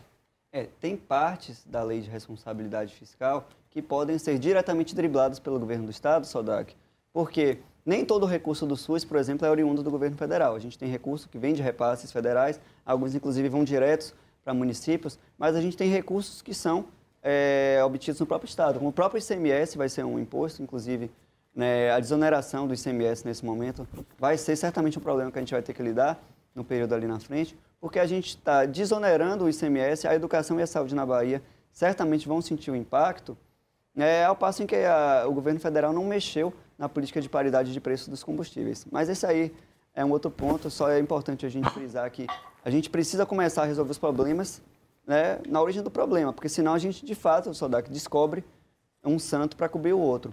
Mas para a gente não incorrer numa situação desse tipo e conseguir botar em prática essa política de responsabilidade social, a gente está olhando primeiro, temos muito recurso sendo mal gasto. A gente não tem que ter medo, se necessário for, a partir de uma coisa que é de necessidade urgente da população, de elevar um teto de gastos. E a gente vai fazer um termo de responsabilização, a gente vai explicar para a sociedade civil, vai explicar para a Assembleia Legislativa o porquê que justifica no nosso orçamento uma brecha orçamentária. Mas muito antes disso, a gente precisa olhar. A nossa atenção de saúde no estado da Bahia, ela tem tido muito dispêndio de recurso que não está sendo bem orientado. A atenção primária em saúde, a rede de APS, ela precisa ser a nossa ponta de lança. A gente falou rapidamente aqui de algumas experiências exitosas. Eu gosto de trazer a experiência cubana como uma experiência exitosa, porque a gente não pode dizer assim, poxa, mas o padrão da Alemanha é outro. A gente vai dizer, realmente, a gente ainda tem muitas questões para chegar, até mesmo porque a Alemanha tem uma acumulação de capital histórica que o Brasil não tem. O Brasil é um país, muito pelo contrário, que no seu histórico teve recursos sendo sempre drenados. Mas, se a gente aloca bem os recursos que temos, nossos recursos humanos, nossos recursos é, materiais, a gente destrava o nosso sistema de atenção primária e, ao destravarmos o sistema de atenção primária, a gente vai observar que tem muito gasto na atenção secundária, que hoje tem que gerar desse caos no sistema de regulação porque a atenção primária não consegue gerir adequadamente, não consegue ah, dar atendimento antes que um problema cresça. Para uma pessoa ter um atendimento básico no SUS, muitas vezes né, o excesso de filas, o excesso de espera para que você tenha um exame ou que você tenha um atendimento prévio, coloca que aquela situação é, vai se agravar. Quando essa situação se agrava, a necessidade de atendimento especializado, ela aumenta. E mesmo o atendimento especializado no nosso estado, ele vem passando por alguns problemas. Eu diria que um deles, é, talvez o principal, é uma a gente tem inflado né, a presença da a, a, presença de empresas privadas na gestão do Sistema Único de Saúde. Quando a gente coloca as empresas privadas dentro do Sistema Único de Saúde, a gente cria uma contradição, porque o Sistema Único de Saúde ele está pensando a saúde e a atenção para a sua população como um direito fundamental. A atenção especializada é uma necessidade que, se necessário, a gente vai chegar lá, mas que ela não é o nosso primeiro recurso. A gente vai ter o primeiro recurso na atenção de base, para que a pessoa não tenha agravado o seu quadro clínico e, se necessário for, a gente vai para um exame especializado. Só que se a gente bota um, um, um gerenciamento empresarial, o gerenciamento empresarial ele tem premissas diferentes do poder público. Dentro do gerenciamento empresarial, se você está colocando mais exames laboratoriais, exames complexos, independente se aquele exame é necessário ou não, para um gerenciamento empresarial, isso é apenas lucro. Para a gestão do Sistema Único de Saúde, vai dizer isso é gasto. É gasto porque você colocou onde você não precisava ter colocado. E você descobriu potencialmente um outro atendimento que você precisava fazer. Então, se a gente aloca adequadamente nossos recursos, e o Estado precisa chamar para si a responsabilidade da alocação desses recursos, porque o recurso público ele tem uma lógica própria. A gente pensa a saúde pública como um direito. E aí a gente tem que chamar novamente a comunidade a discutir, os conselhos de medicina, os conselhos de saúde, de enfermagem. E tem uma última questão que gostaria de pontuar, Sodak. Nós não temos hoje na rede é, de servidores em saúde na Bahia processo de contratação. É... E aí o que a gente vê na prática são o processo de contratação a partir de concurso. A gente tem na prática apenas terceirização, né, contratos é, temporários, contratos precários, onde médicos, enfermeiros, técnicos, dentistas, muitas vezes não têm acesso a férias, não têm acesso a período adequado de descanso e a gente não tem, inclusive, condições de cobrar um processo de qualificação que, inclusive, incorpore um serviço mais adequado para a população, se esses profissionais não são funcionários públicos. Porque se eles são funcionários públicos, você sabe que ele vai estar lá daqui a seis meses, você sabe que ele vai estar lá no ano que vem. E aí você cria planos e metas né, para atender uma região, você cria planos e metas para atender uma cidade, para atender uma macro-região. Só que se você tem uma instabilidade o tempo todo pairando, você não sabe se aquele profissional vai estar lá amanhã. E aí é muito difícil de a gente criar um sistema integrado se a gente não discute né, uma reestruturação desse sistema único de saúde. Hoje, né, via de regra, é quase ganhar na loteria você achar um profissional de carteira assinada, que um profissional concursado, é muito difícil. Né? E não é esse o sistema único de saúde que a gente quer ter na Bahia. A gente precisa contratar médicos, enfermeiros, técnicos, dentistas, fisioterapeutas, psicólogos. Aí sim a gente vai ter uma rede integrada e a população vai saber melhor quem cobrar. A gente vai ter conselhos comunitários onde a população pode acessar, pode criticar as problemáticas e a gente resolve o problema na sua origem. Candidato, o Sodak, quando abriu o, a entrevista, ele falou, elogiou o sistema de saúde de Cuba, o senhor concordou mas concordou. Mas acabou que a gente não foi, não, não, a gente não ficou nesse assunto porque o, a saúde veio agora. Então ficou essa lacuna. O que, que o senhor enxerga ali no sistema de saúde de Cuba que o senhor pode trazer aqui para a Bahia? É, Na bom, prática, de bom? É, a Cuba conseguiu fazer o seguinte: ela conseguiu dinamizar bastante o seu sistema de atenção primária, a atenção que a gente chama também de saúde da família. A saúde da família, ela é em Cuba uma das pontas de lanças daquele sistema de saúde.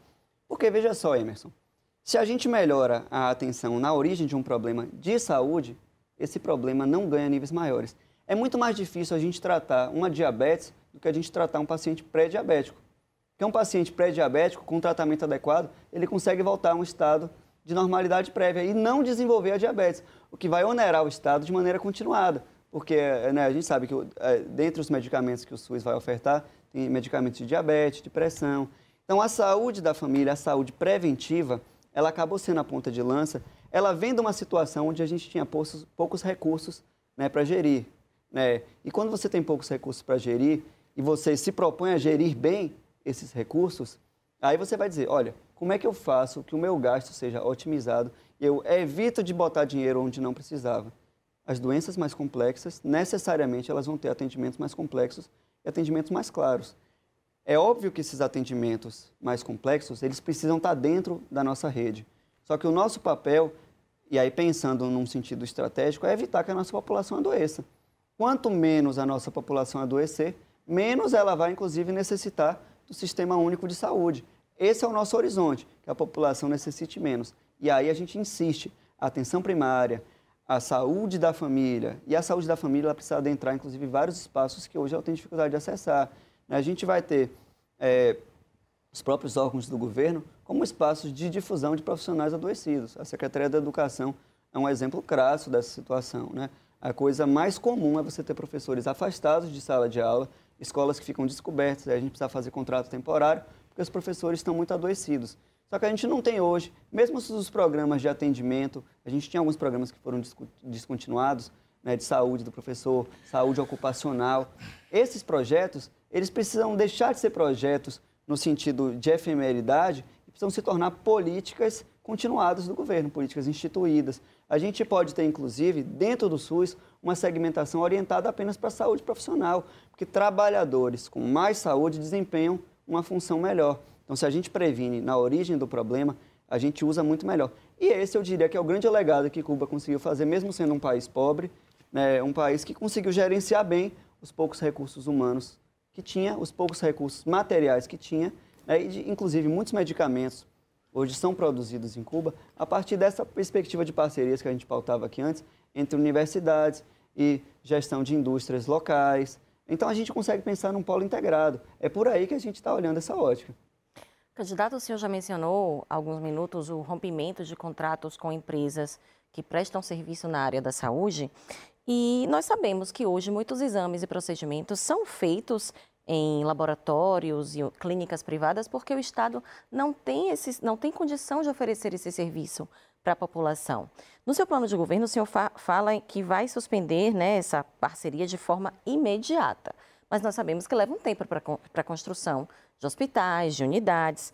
Isso não seria prejudicial ao sistema público de saúde, esse rompimento imediato desse tipo de serviço, em vez de ajudar, não poderia atrapalhar, já que as pessoas poderiam ficar sem ter onde fazer esses exames e procedimentos, já que o Estado não tem toda a estrutura necessária para a população e leva-se um tempo para construir essa estrutura. Não, é, essa pergunta está corretíssima. Agora, a nossa premissa ela é no seguinte: onde a gente tiver duplicação de recursos, ou seja, onde a gente está gastando um recurso em algo que o próprio Estado já poderia estar tá executando, nesses casos, cabe uma suspensão imediata. Nos casos onde a gente não tem capacidade nem é efetivo para executar de imediato, aí sim o Estado precisa ter um plano estratégico né, para substituição, porque, via de regra, é mais barato o próprio Estado oferecer o serviço do que ele subcontratar. Porque você vai ter toda uma rede de editais, e sem falar que as empresas, elas necessariamente, por serem empresas, elas precisam da sua margem de lucro. O Estado não. Ao operar né, o sistema público de saúde, o Estado ele abre mão de ter margem de lucro porque ele não pensa a saúde nessa perspectiva. Então, a gente obviamente não tem como fazer quebras unilaterais né? Agora, a gente tem situações onde o serviço está contratado, mas ele não está sendo devidamente ofertado. Esses são os casos de quebra unilateral, porque inclusive é previsto em contrato. Isso vale para a saúde e isso vale também para estradas, onde a gente tem concessionárias que não, não reformam as, as estradas da forma que estava previsto em contrato. Então, não é nenhuma questão de o, de o governador querer, de o governador gostar. Isso está previsto naqueles contratos, né? que se o serviço não está sendo é, oferecido da maneira que estava prevista no, no, esquema de contratação, aquele serviço deve ser descontinuado. E muitas vezes, inclusive, deveria incorrer até mesmo né, em multas que o Estado receberia, inclusive, utilizando esse recurso, né, materializando esse recurso no investimento retroativo para reversão dos problemas ali situados. Então, a gente não está pautando quebras unilaterais, até porque a gente tem que evitar qualquer tipo de descobertura no Sistema Único de Saúde. Nossa perspectiva é o contrário é de massificar, de universalizar a cobertura. Agora, a gente precisa gerenciar melhor nossos recursos. O Estado ele não tem pouco recurso em saúde, por mais que às vezes falte né, para algumas searas, a gente tem muitos gargalos de má utilização. A gente tem serviços que hoje são utilizados numa lógica, não é nem empresarial, é numa lógica quase que de um esquema. Você tem pessoas que tomam para si postos, às vezes são vereadores, às vezes são lideranças comunitárias, às vezes é alguma pessoa que tem alguma influência, às vezes até o crime organizado tem tomado para si alguns espaços de oferta de serviços de saúde e o Estado não tem conseguido colocar de volta, dizer, olha, o limite do público e do privado, ele precisa ser mais claro. um serviço público de saúde, ele não vai distribuir senha porque a pessoa é amiga de não sei quem, ou ele não vai distribuir senha a partir de algum esquema de venda né, de, de, de fila preferencial. Então, o Estado precisa chamar para si essa responsabilidade. O sistema de regulação chegou nesse nível né, de situação tão caótica, porque a gente foi deixando uma série de problemas se acumularem, a gente afrouxou completamente nosso sistema de atenção primária e vários serviços que deveriam estar sendo oferecidos, eles entraram nesse tipo de, de esquemática né, que foge totalmente ao que deveria ser a oferta do serviço é, público de saúde. É, candidato, a gente tem, falando agora de infraestrutura, um estado muito grande, cortados por rodovias muito importantes e que, na medida do possível, o governo, aquele, quando não consegue atender esses grandes eixos, acaba privatizando. A gente sabe todas as dificuldades que tem, como o senhor falou do sul da Bahia, para escoar o cacau até chegar numa, numa estrada vicinal boa, até chegar no asfalto, é um sacrifício muito grande para o cacauicultor. No seu governo, como é que o senhor vai resolver isso? Privatização dessas grandes obras ou o governo vai assumir isso para melhorar de fato para a população? Olha só, Dak, a gente tem pensado que o Estado tem um papel central que tem sido jogado para segundo plano. Isso não quer dizer que a gente vai partir fazendo é, quebras de contratação unilateral com as empresas privadas. Não.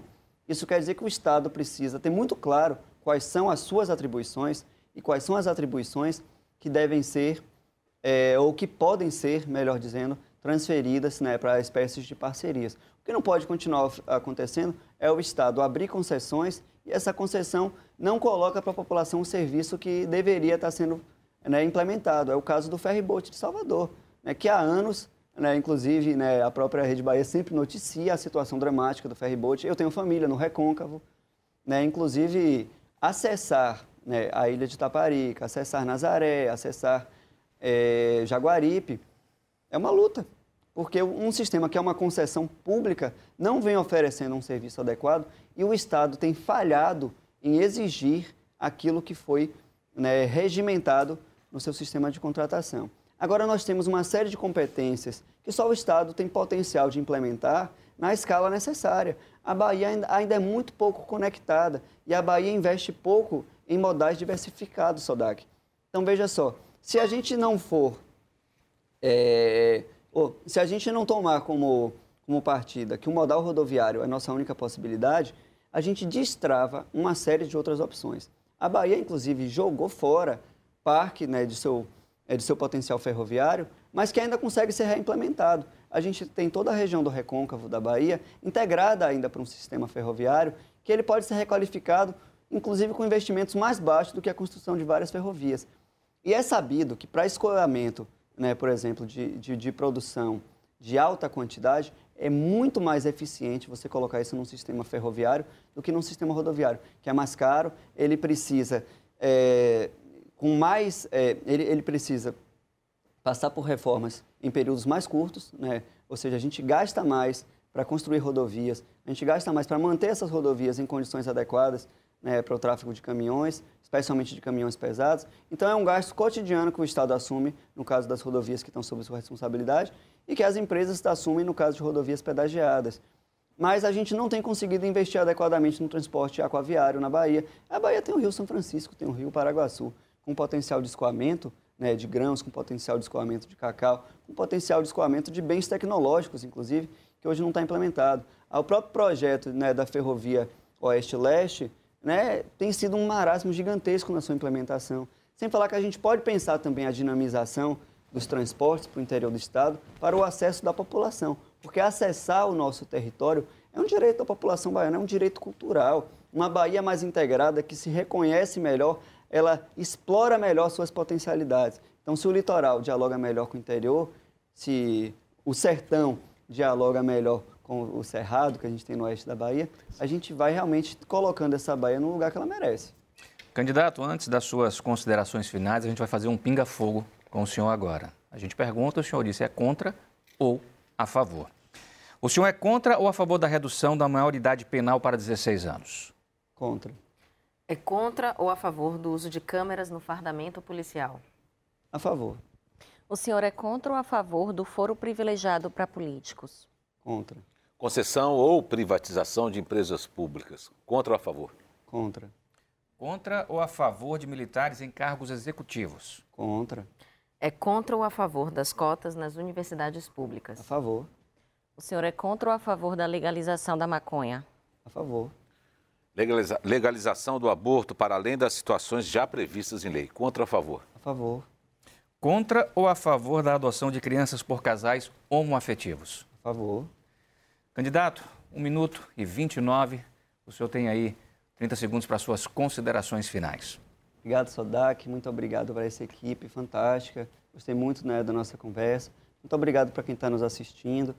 É, eu queria deixar um agradecimento né, para o G1, um agradecimento para esse espaço, porque, como eu falava aqui no começo, essa democratização das eleições ela é fundamental. Né? Então, ter acesso qualificado a um debate político, ela tem que ser uma premissa né, a ser colocada cotidianamente. Isso é algo que a gente vai insistir bastante. Né? Uma democracia substancial é uma democracia que a população tem acesso a conhecer as ideias, conhecer os projetos, participar e opinar. Então, a gente chama né, que a população acompanhe né, o, tudo que a gente vem discutindo nas redes sociais, acompanhe nas minhas redes, nas redes do João Coimbra. Só procurar em qualquer rede, nos acha facilmente, Giovanni D'Amico, João Coimbra. E é isso, deixamos um agradecimento e dizemos que a Bahia tem um futuro brilhante. A gente tem coragem de implementar as reformas e ajustes estruturais que estamos discutindo aqui. Temos várias temáticas a qualificar melhor, perguntas importantes que vieram no final que a gente gostaria de discutir mais né, longamente. Então, deixamos um forte agradecimento, um, um abraço fraterno e seguiremos em luta nessa campanha que está crescendo, que vai continuar crescendo. Muito obrigado.